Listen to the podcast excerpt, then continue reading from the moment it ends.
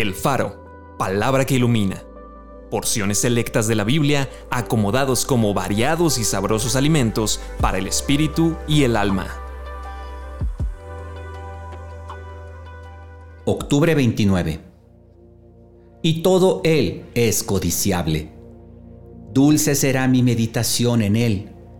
Mi amado es señalado entre diez mil la principal piedra del ángulo, escogida, preciosa, y el que creyere en él no será avergonzado.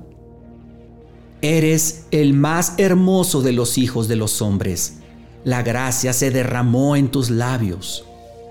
Dios lo exaltó hasta lo sumo y le dio un nombre que es sobre todo nombre.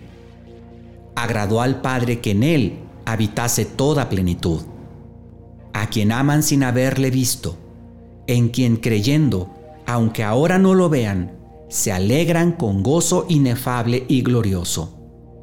Estimo todas las cosas como pérdida por la excelencia del conocimiento de Cristo Jesús, mi Señor, por amor del cual lo he perdido todo y lo tengo por basura, para ganar a Cristo y ser hallado en Él, no teniendo mi propia justicia que es por la ley, sino la que es por la fe de Cristo, la justicia que es de Dios por la fe.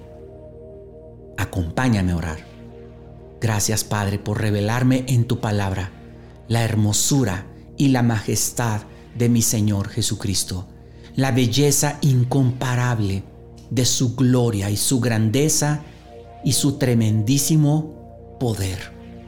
Señor Jesús, quiero contemplarte Quiero aprender a disfrutar tu presencia, contemplar tu belleza, tu poder y tu gloria, porque entiendo que aprendiendo a contemplar tu belleza, tu majestad y tu poder, desearé más y más estar contigo en oración y desearé cada vez con mayor intensidad que tú regreses por tu novia que es la iglesia.